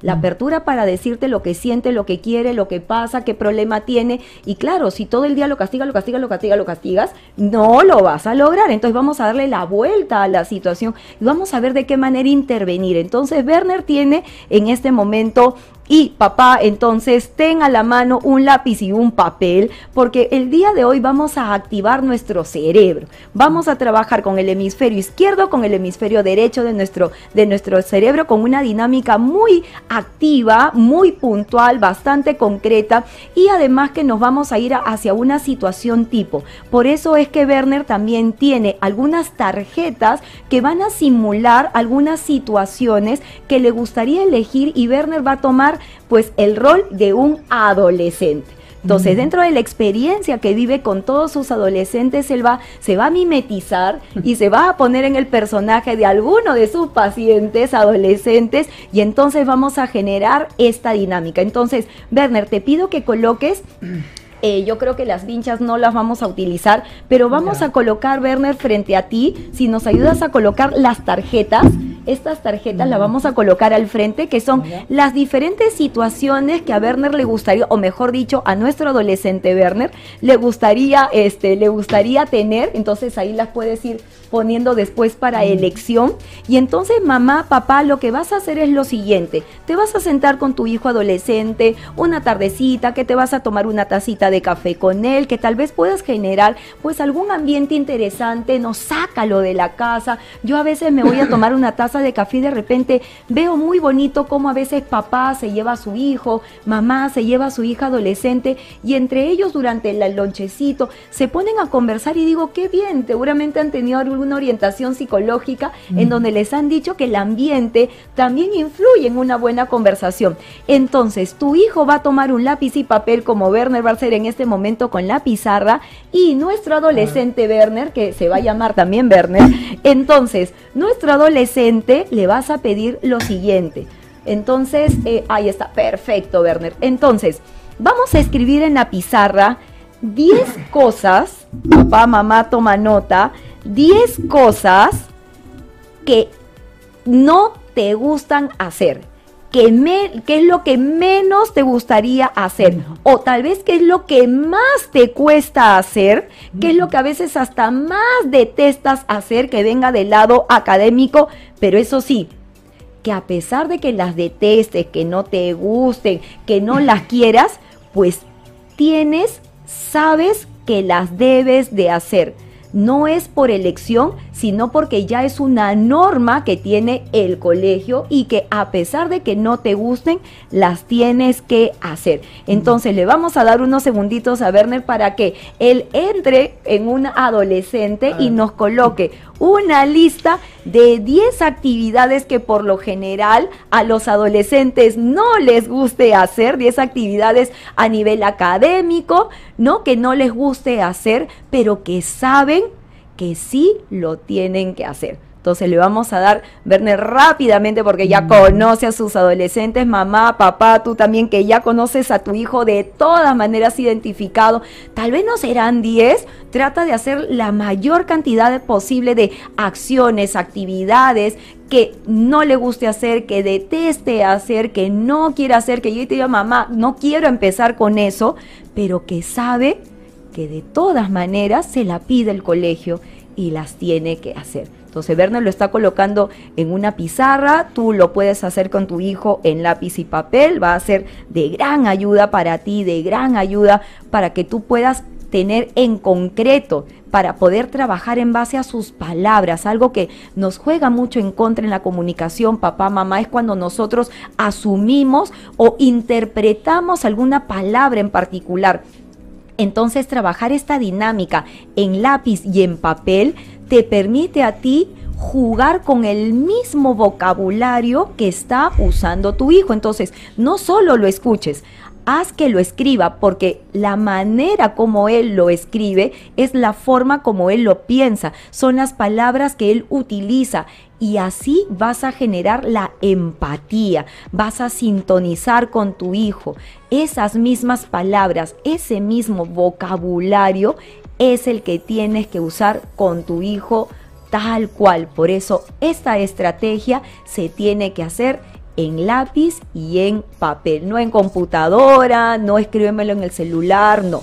Tiene que estar basado netamente en lápiz y en papel. Entonces ya Werner está casi listo para poder compartir con nosotros pues la idea o la cantidad de ideas que tiene acerca de nuestro adolescente. Entonces, ¿cuáles son, Werner, en nuestro adolescente Werner? 10 actividades que no te gustan hacer, actividades relacionadas con lo académico, pero que sabes que a pesar de todo hay que hacerlas. A ver, la primera puse leer, copiar en clase como la segunda, exponer en la clase o al frente de la clase, tareas el fin de semana, fichas de matemática, las particularmente que son bastante repetitivas, trabajos en grupo, especialmente cuando los grupos este, hay que coordinar o tienes que juntarte después del colegio los grupos aleatorios, porque no tocan con los compañeros que quieren. Eh, un segundo idioma siempre, siempre, siempre es complicado.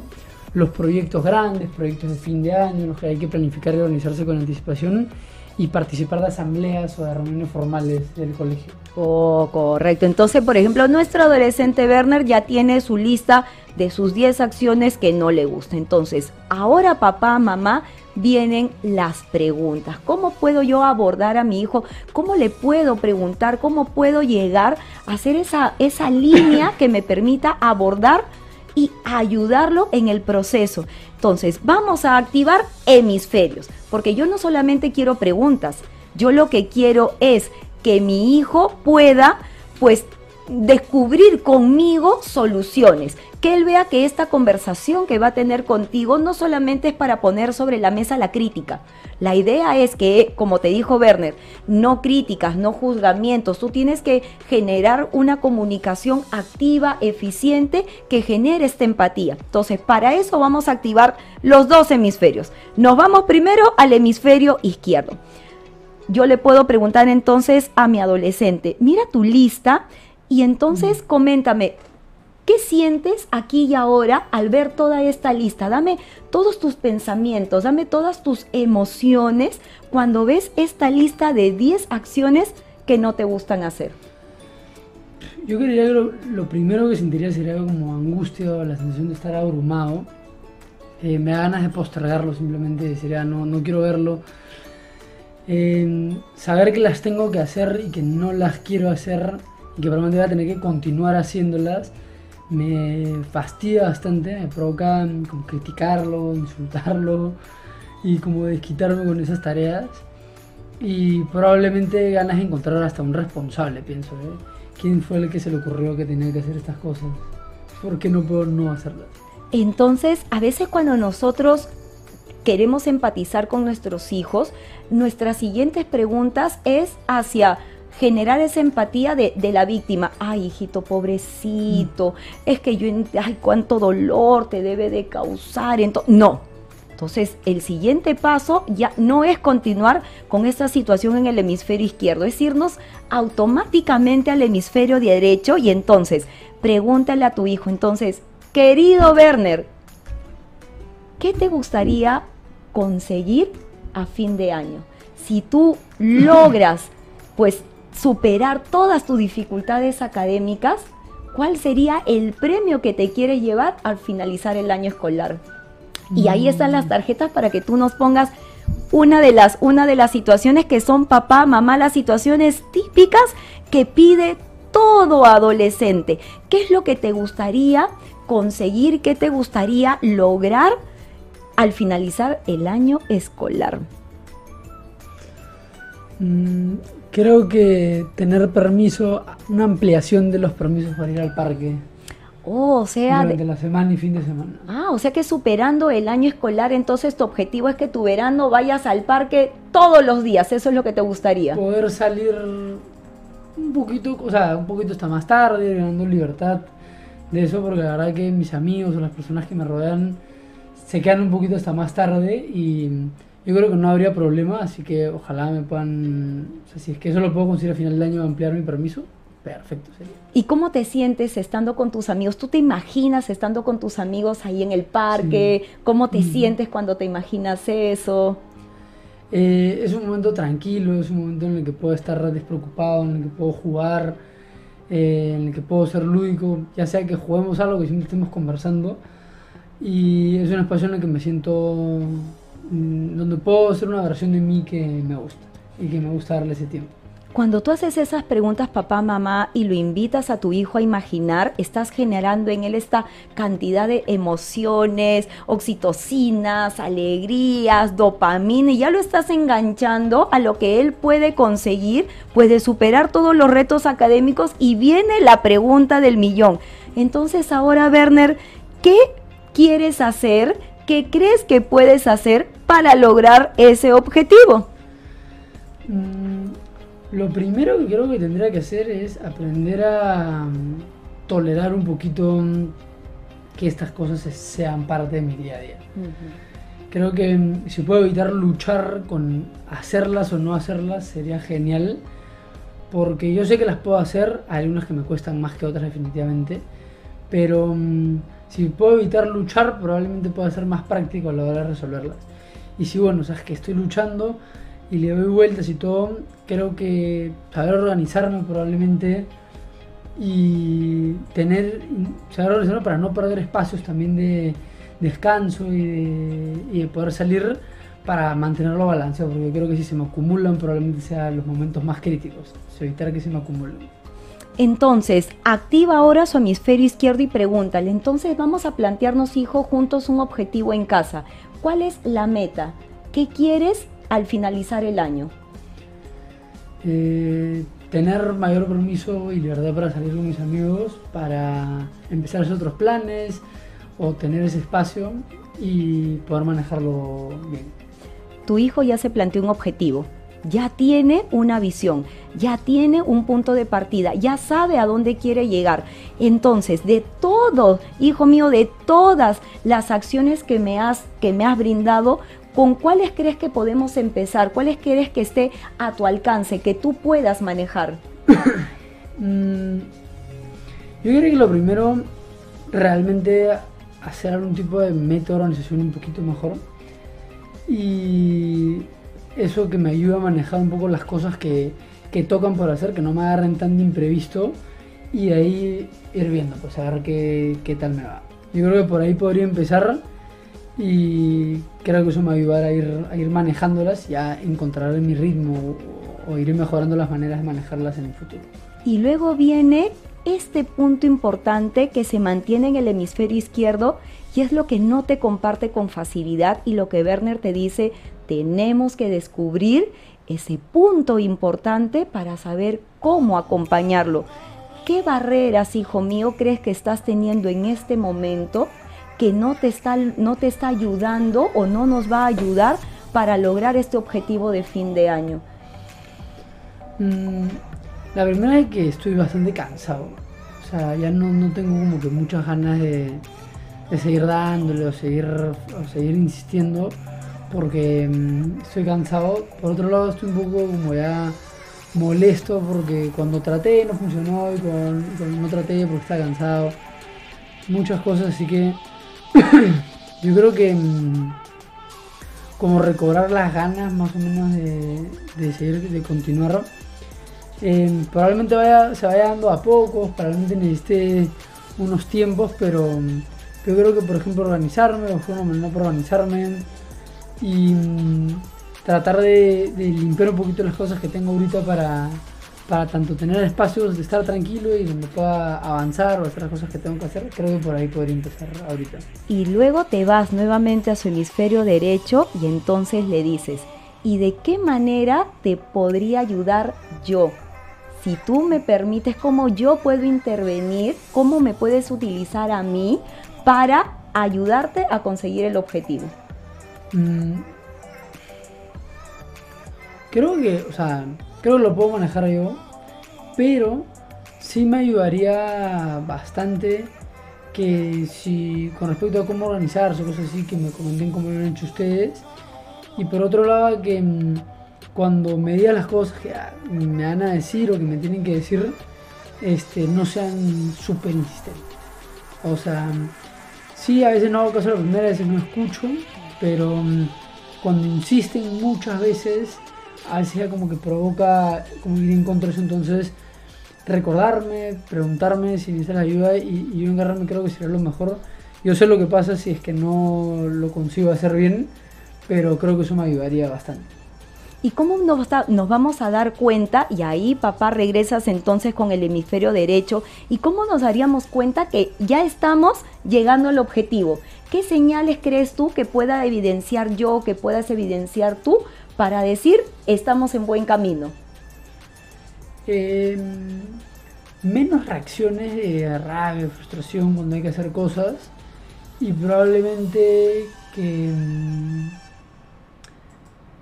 yo diría que tengo un poco más de tiempo. O sea, yo creo que si me organizo más, voy a poder destinar el tiempo adecuado y que no se disperse tanto el tiempo por ahí o que se me acumulen las cosas. Entonces, menos amanecidas, un poquito más estable y, y probablemente que, que, esté ordenado y que, que no esté tan desorganizado.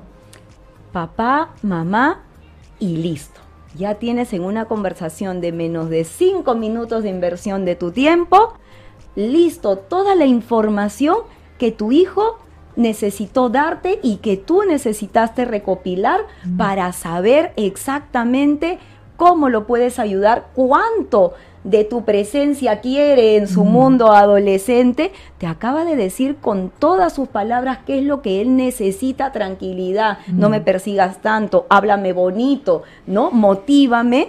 Y con eso generaste el acuerdo y le diste un punto de llegada que él va a querer alcanzar.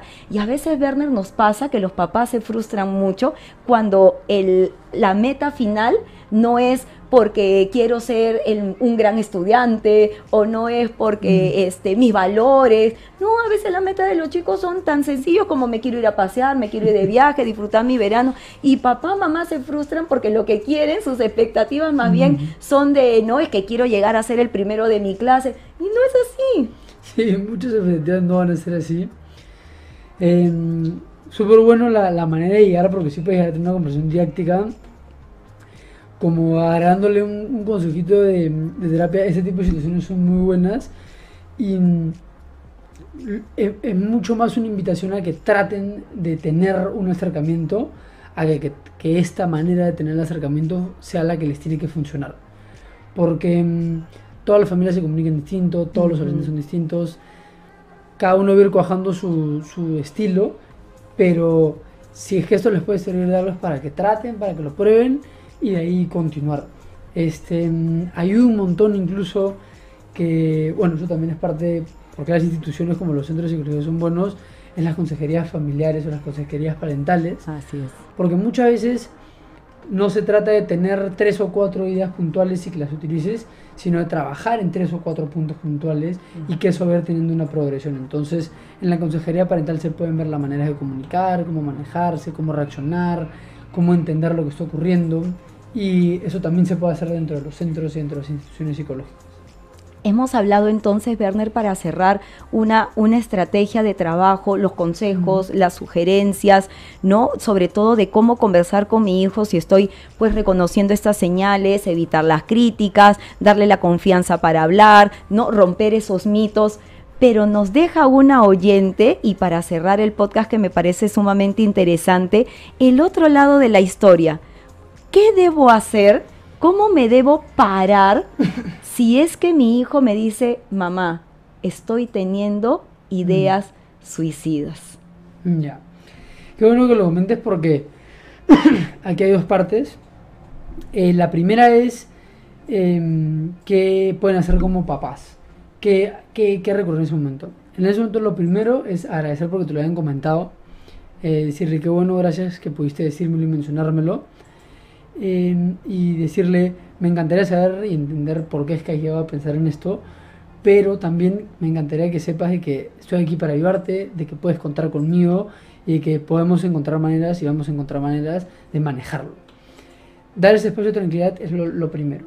De ahí, si han habido eh, intentos, intentos por ejemplo, eh, se tienen unas sustancias, se han hecho autolesiones con algo, este, ha habido algún abuso de sustancias, por ejemplo, alcohol, algún tipo de pastillas, retirar cualquier eh, artefacto o, mecanismo con el cual se puedan hacer daño de su alcance. Y de ahí de frente contactar a un profesional de salud. Mira, si es que el riesgo es inminente, está ahí nomás, desde ir a emergencias en una clínica basta, o sea, van a cumplir el primer objetivo que es evitar, salvaguardar la integridad de la persona y de ahí sí va a ser bueno que se, que se acerquen a una institución psicológica, a un psicólogo, a un psiquiatra, a lo que tengan a su alcance. Idealmente una institución psicológica sería lo mejor por justo lo que comentábamos la evaluación, pero de cualquier manera se van a hacer esas correcciones y se va a llegar. Y acompañar a la persona a que transcurra por este proceso.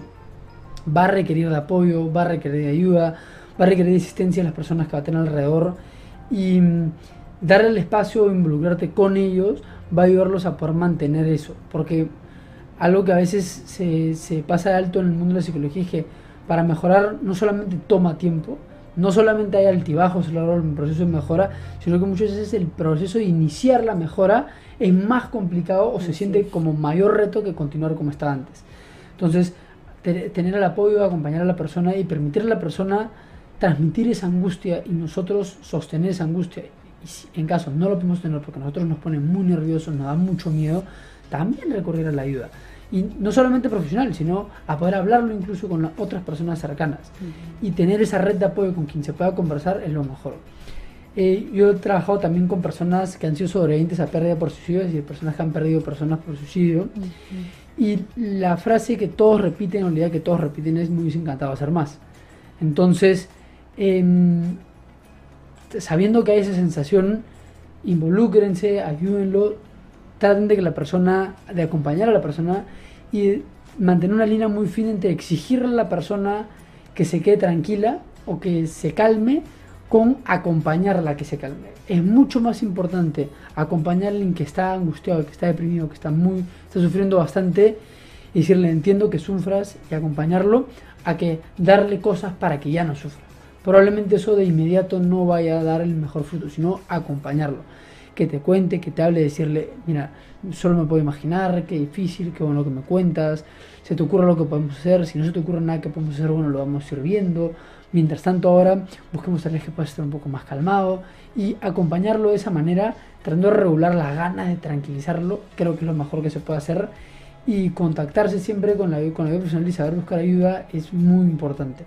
A veces se tiene este estigma ¿no? de que mm, las cosas de familia se resuelven en privado o que no hay que mencionarlos, no tienen que gritarlo a los cuatro vientos de una manera, pero sí buscan ayuda. O sea, definitivamente, busquen a una persona, contáctense con un psicólogo, con un psicoterapeuta, con un psiquiatra, con un médico y busquen la ayuda, que les hagan los contactos, eso en serio porque eh, eso es, eh, es mucho más importante. Y, y, lo que queremos evitar que ocurra eh, es realmente trascendental, pasa y hay que darle esa seriedad cuando ocurra, ¿no? Así y es. Para eso están bastantes profesionales que pueden ayudar. Sobre todo, Werner, porque yo subrayo lo que tú dijiste, que la ayuda es un must, no es opcional, no es yo lo puedo manejar solita, no es Claro. dame las herramientas y yo lo voy a hacer en casa, lo que tú me digas yo voy a hacer. Para este tema tan delicado, esa no es una opción. No, definitivamente. Si hay, si se hablaba y suicidio, se hablaba un suicida, recuerden que las personas no tienen un problema por estar, no necesariamente están enfermas por decirlo. Ujú. Este, pueden haber condiciones detrás, sí, pero hay que ver que la persona lo está diciendo porque sufre, porque hay una situación que no puede manejar, que lo sobrepasa, que no encuentra una salida y decirle a la persona, perfecto, cuentas conmigo, te voy a ayudar, veamos cómo te ayudo. Entren a buscar el centro, a llamar, a ayudar a sacar la cita, Así es. a acompañarlo.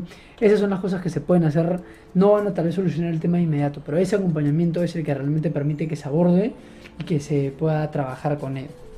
Entonces, mamá, papá, seguramente te estás diciendo, Carla, estoy lista para ubicar a Werner, estoy lista para pedir una cita con él, estoy lista para pedir una cita con su equipo. Werner. ¿dónde te podemos encontrar? Eh, nos pueden encontrar a In situ Psicoterapia, In situ con mayúsculas, guion psicoterapia en Instagram. Hemos abierto la página hace un mes, un poco más de un mes. Contamos con atención tanto presencial como atención virtual. Eh, somos un equipo de cuatro psicólogos ahorita que abordamos distintos temas y distintas problemáticas. A través de Instagram sería la, manera que se puede encontrar directamente con el centro. Ahí en algún momento nos van a poner en contacto conmigo, con los otros psicólogos y los invitamos a que si es que hay un tema relacionado al, al suicidio, tienen alguna preocupación o una duda aparte relacionada con la psicología, se pongan en contacto, nos puedan preguntar por una evaluación y de ahí tratar de ayudarlos. También desde la página vamos a buscar compartir información, información educativa que pueda ayudar a seguir ampliando el conocimiento sobre la psicología, seguir ayudando a comprenderlo un poquito mejor y entender cómo es que la psicología sirve, cómo ayuda y cómo, cómo nos podemos relacionar con ella. Así es, y si tú dijiste, Carla, ya no lo vamos a volver a ver, pues fíjate que lo vamos a tener en diciembre, así que prepárate porque estamos justamente con Werner, pues tocando un tema importante para un podcast con relacionado con la Navidad. Así es que Mm. muchísimas gracias, Werner, ha sido nuestro psicólogo, psicoterapeuta, fabuloso suicidiólogo Werner Giskra, muchísimas gracias, por Gracias, haber Carlita. estado con nosotros el día de hoy. Y sí, papá, mamá, mis queridos, ay, perdón, mis queridos docentes, si consideras que este podcast ayudaría a otras personas con su contenido, compártelo. Y si nos estás escuchando desde el audio player de Spotify, Encore, Google o Apple Podcast, pues danos tus estrellitas para motivarnos. Y si estás por YouTube, pues dale like y activa la campanita para estar rápidamente con nosotros. Yo soy Carla Bocanegra, neuroeducadora, te dejo un abrazo inteligente y te deseo buen fin de semana. Hasta pronto. Chao. Muchísimas gracias por estar aquí, A ti, Werner. Carlita.